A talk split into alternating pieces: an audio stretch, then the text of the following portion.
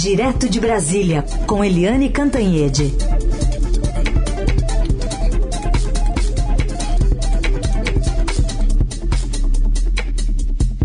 Eliane que voltou para essa tranquilidade toda de Brasília. Bom dia, Eliane. Oi, bom dia. Ai, sim, Carolina, ouvintes. Pois é, para essa tranquilidade, uma eleição tranquila, uma situação tranquila, uma economia tranquila, tá tudo muito bom. E olha, a Amazônia tá firme e forte, não tem um foguinho por lá, tá? É isso, é isso. Bom, Eliane, queria te ouvir sobre o avanço das investigações, né, de, de orçamento secreto agora usado também para turbinar esse esquema de escolas fake que o Estadão traz hoje, e essa ofensiva que está sendo organizada pelos governistas, né, para falar também das obras paradas nas gestões do Partido dos Trabalhadores. Como é que está é. indo esse contra-ataque? Pois é, o Uh, o governo moveu mundos e fundos para impedir uma nova CPI.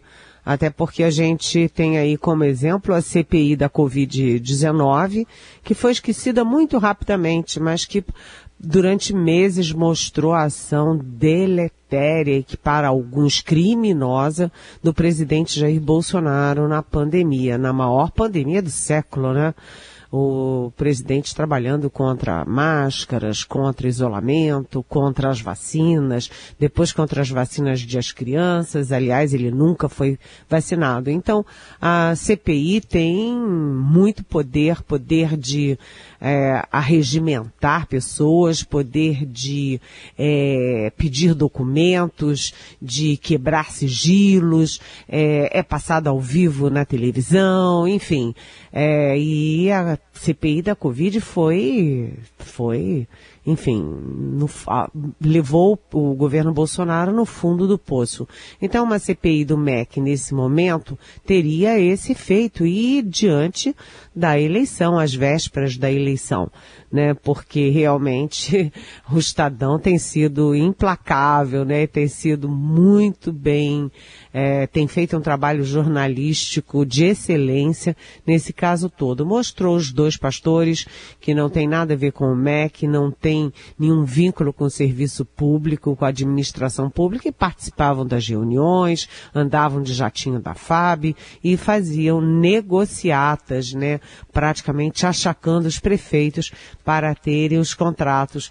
Agora vem aí a história muito cabeluda do FNDE que é o Fundo Nacional de Desenvolvimento da Educação, e o Estadão está mostrando é, com todos os detalhes, quem é que manda no FNDE? Quem é o presidente? É um sujeito que era chefe de gabinete do Ciro Nogueira. Ciro Nogueira, que era presidente, assim, meio dono do Partido Progressistas, o PP, que é um dos principais líderes do Centrão e que agora ocupa o coração do governo Jair Bolsonaro, que é a Casa Civil. Aí a gente se pergunta, ué, por que que o chefe de gabinete de um deputado do Centrão vai virar presidente do FNDE. Vamos pensar junto. Por quem que tem esse interesse todo em botar o presidente do FNDE, que tem um orçamento bilionário? Aí as coisas começam a aparecer, né? A resposta começa a aparecer. o Estadão mostra as escolas fantasmas, né, é, em vez de concluir como a lei manda as escolas inacabadas, eles ficam prometendo novas escolas fantasmas. E a novidade que o Estadão traz é que 52 dessas escolas são exatamente no Piauí, que é exatamente o estado do Ciro Nogueira. Então, o governo vai impedindo a CPI, move mundos e fundos, como eu disse, para não ter a CPI, mas a Comissão de Educação trabalha nisso, o foco está é, nisso e fica aí o Ciro Nogueira no coração do governo alvo, porque está todo mundo vendo por que, que ele botou um cara dele lá dentro, né? E qual é o efeito disso para o erário brasileiro para o orçamento da República, portanto, para o bolso é, de cada um de nós. Essa história com CPI ou não CPI, estourando as vésperas da eleição, boa para o governo é que não é, gente. Bom, Eliane, trazendo agora a discussão aqui para a Assembleia Legislativa de São Paulo, ontem a, o Conselho de Ética aprovou por unanimidade o relatório que pede a cassação do deputado Arthur Duval. Há pouco a gente entrevistou a presidente do Conselho, a deputada Maria Lúcia Amari, e chamou atenção uma frase que ela nos disse, que ela disse que é a primeira vez que ela vê extrema esquerda e extrema direita juntas a, a, a favor da cassação do deputado, que agora tem que passar pelo plenário. Como é que você avalia? Olha, é... eu acho que primeiro, num ano eleitoral, você tem três, pelo menos três, é, deputados no alvo ali e com muita mídia contando as barbaridades que essas pessoas fizeram. Uma é esse Arthur Duval, um sujeito que não tem qualificação. Qual é a qualificação dele para ser deputado estadual de São Paulo, né? Que é a joia da coroa no Brasil.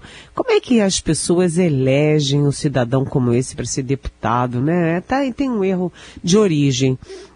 Depois tem aquelas é, mensagens dele falando aquelas coisas que a gente nem repete sobre as mulheres é, ucranianas. Realmente é, é, de uma desqualificação assim grotesca. E aconteceu isso, o Conselho de Ética, por unanimidade, juntando esquerda, direita, centro, PT, PSDB, é, tudo, juntando todo mundo, pede a cassação do Arthur Duval em São Paulo e agora a coisa vai para o plenário. É, é improvável que o plenário tente salvar o pescoço desse cidadão.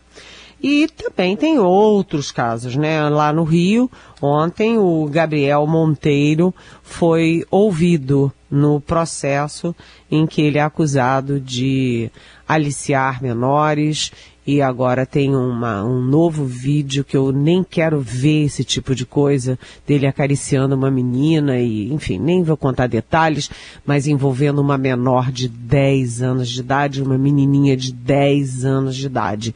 Como que esse sujeito pode virar parlamentar, gente? Quem pode votar nesse tipo de cidadão para ser representante do povo brasileiro?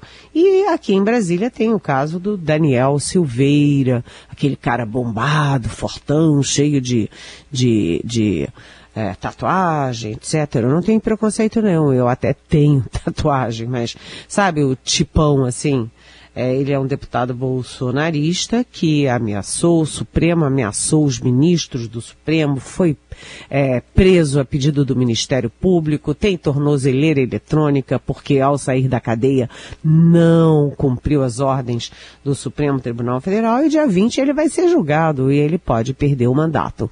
É, então eu fico pensando o seguinte: é, o povo brasileiro, nós todos estamos sempre é, reclamando dos nossos representantes nas câmaras de vereadores, nas assembleias legislativas, na Câmara Federal, no, no Senado Federal.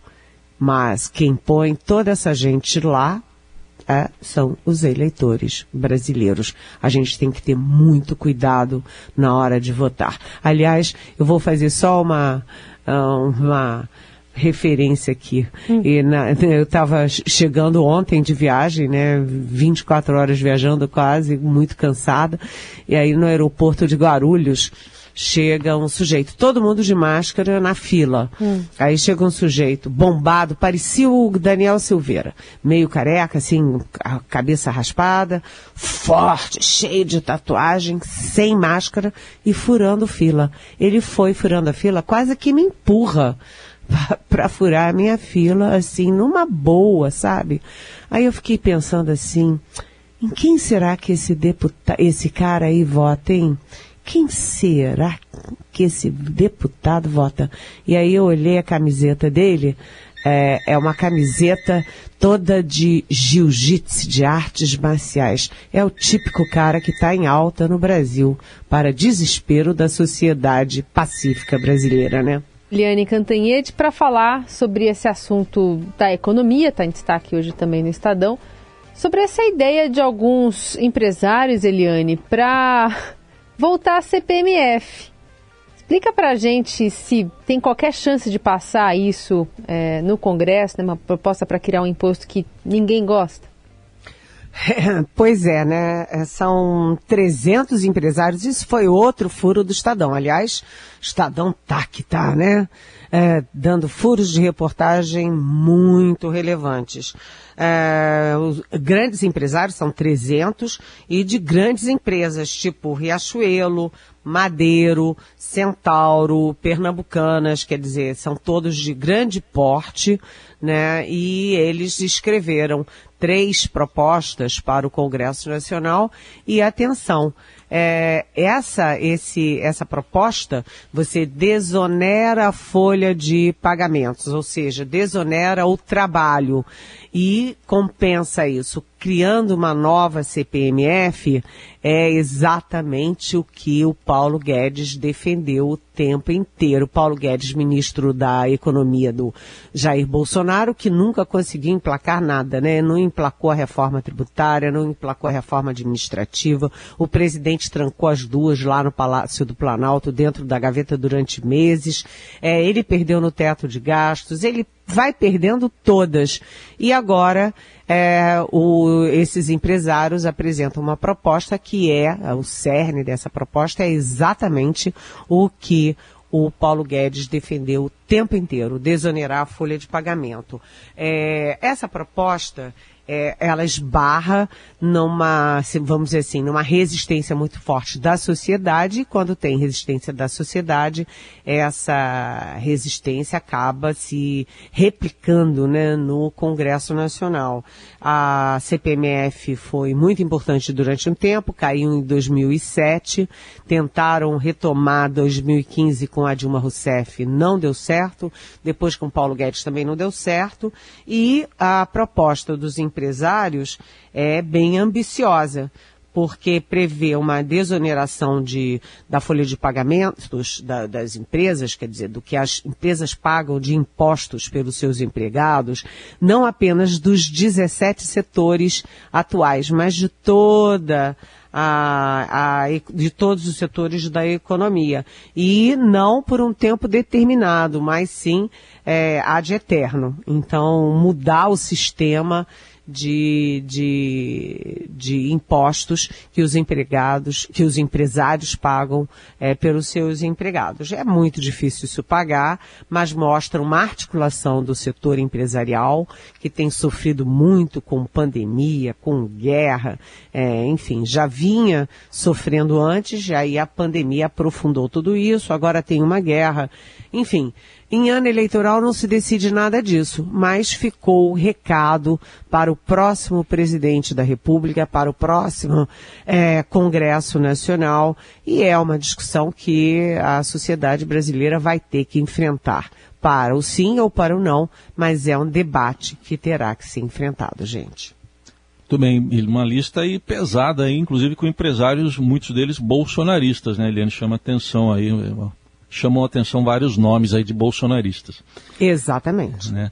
Bom, Eliane, vamos voltar aqui para a campanha eleitoral. Você que conduziu debates lá nos Estados Unidos justamente com esse olhar para a campanha eleitoral brasileira. Uma das participantes foi a senadora Simone Tebet. O que, que ela está vendo na candidatura dela agora, hein, Eliane? Pois é, é eu, eu, inclusive participei da própria uh, da própria entrevista com a senadora Simone Tebet e ela estava muito animada e ela disse que a cúpula do partido do MDB está apoiando firmemente o nome dela e apoiando firmemente a articulação do centro, né, MDB, PSDB e União Brasil, para transformar uh, os atuais candidatos num só.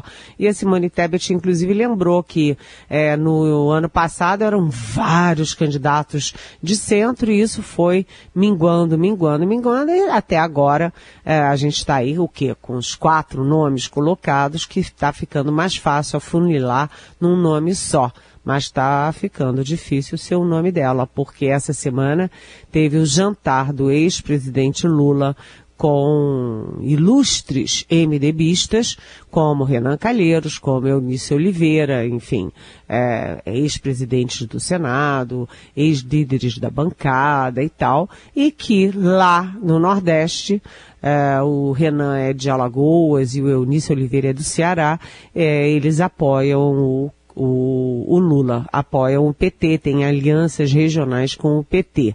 Então, isso mostra que há um racha no MDB e o que eles querem que não haja candidatura. Eles querem derrubar a candidatura da Simone Tebet. Lembrando que em 2018 o MDB teve um candidato próprio, Henrique Meirelles, gastou uma fortuna com isso e Henrique Meirelles é, ficou na lanterninha da disputa. E eles dizem claramente que não querem repetir em 2022 o que aconteceu com o partido em 2018. Portanto, a candidatura da Simone Tebet balança é, mas não cai ainda, inclusive porque ela, essa semana, por exemplo, teve reuniões com o presidente do MDB, o Baleia Rossi, com o ex-presidente Michel Temer, que foi um longevo presidente nacional do MDB.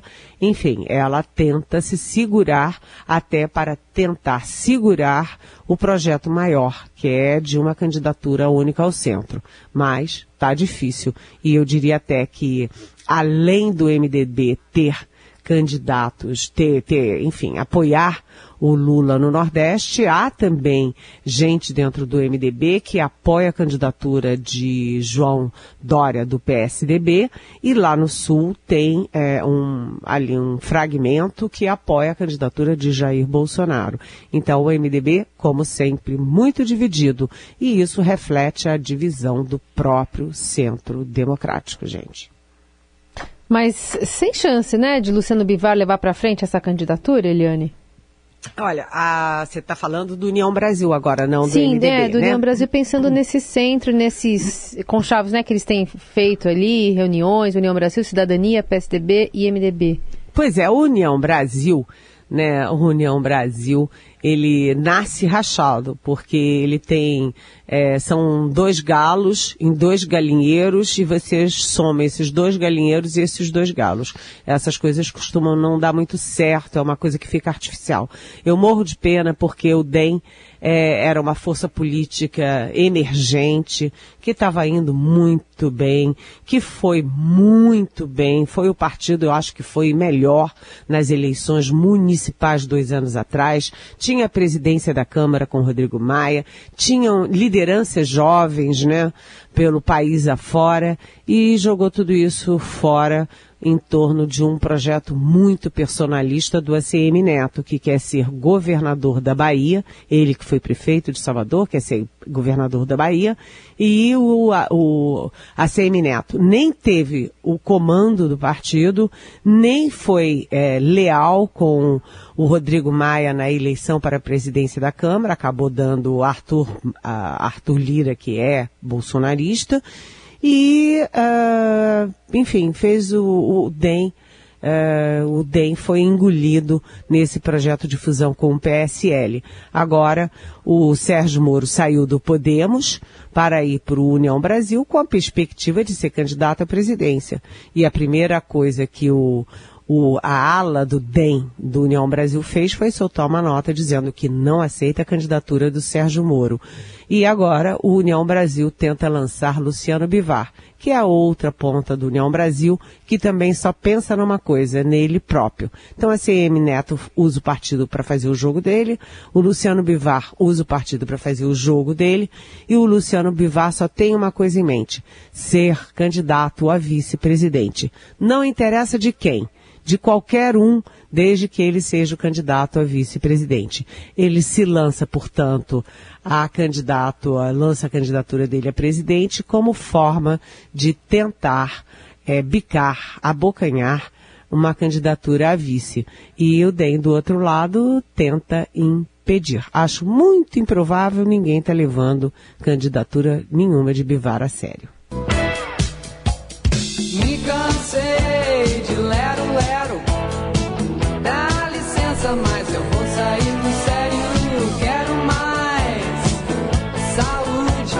Só para parar, parar um pouquinho de falar desse lero-lero aí, né? Desses políticos todos, mas para celebrar Rita Lee, Eliane, que conseguiu se curar de um câncer, tá feliz da vida, os filhos estão publicando nas redes sociais, o filho, né, tá publicando nas redes sociais essa boa notícia para a gente encerrar também aqui a sua participação nessa quarta-feira. Pois é, e a Rita Lee né? Que é, nossa, um símbolo de liberdade, de afirmação feminina. É, eu tenho, adoro a Rita Lee, não apenas como cantora, mas também como mulher, como cidadã.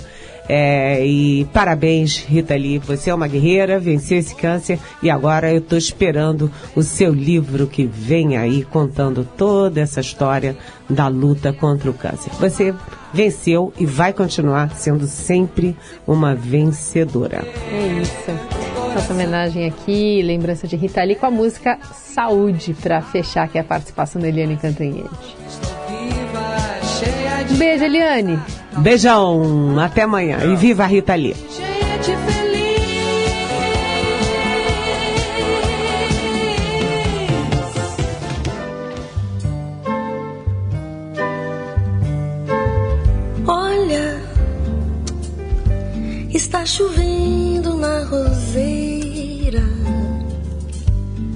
Dá rosa, mas não cheira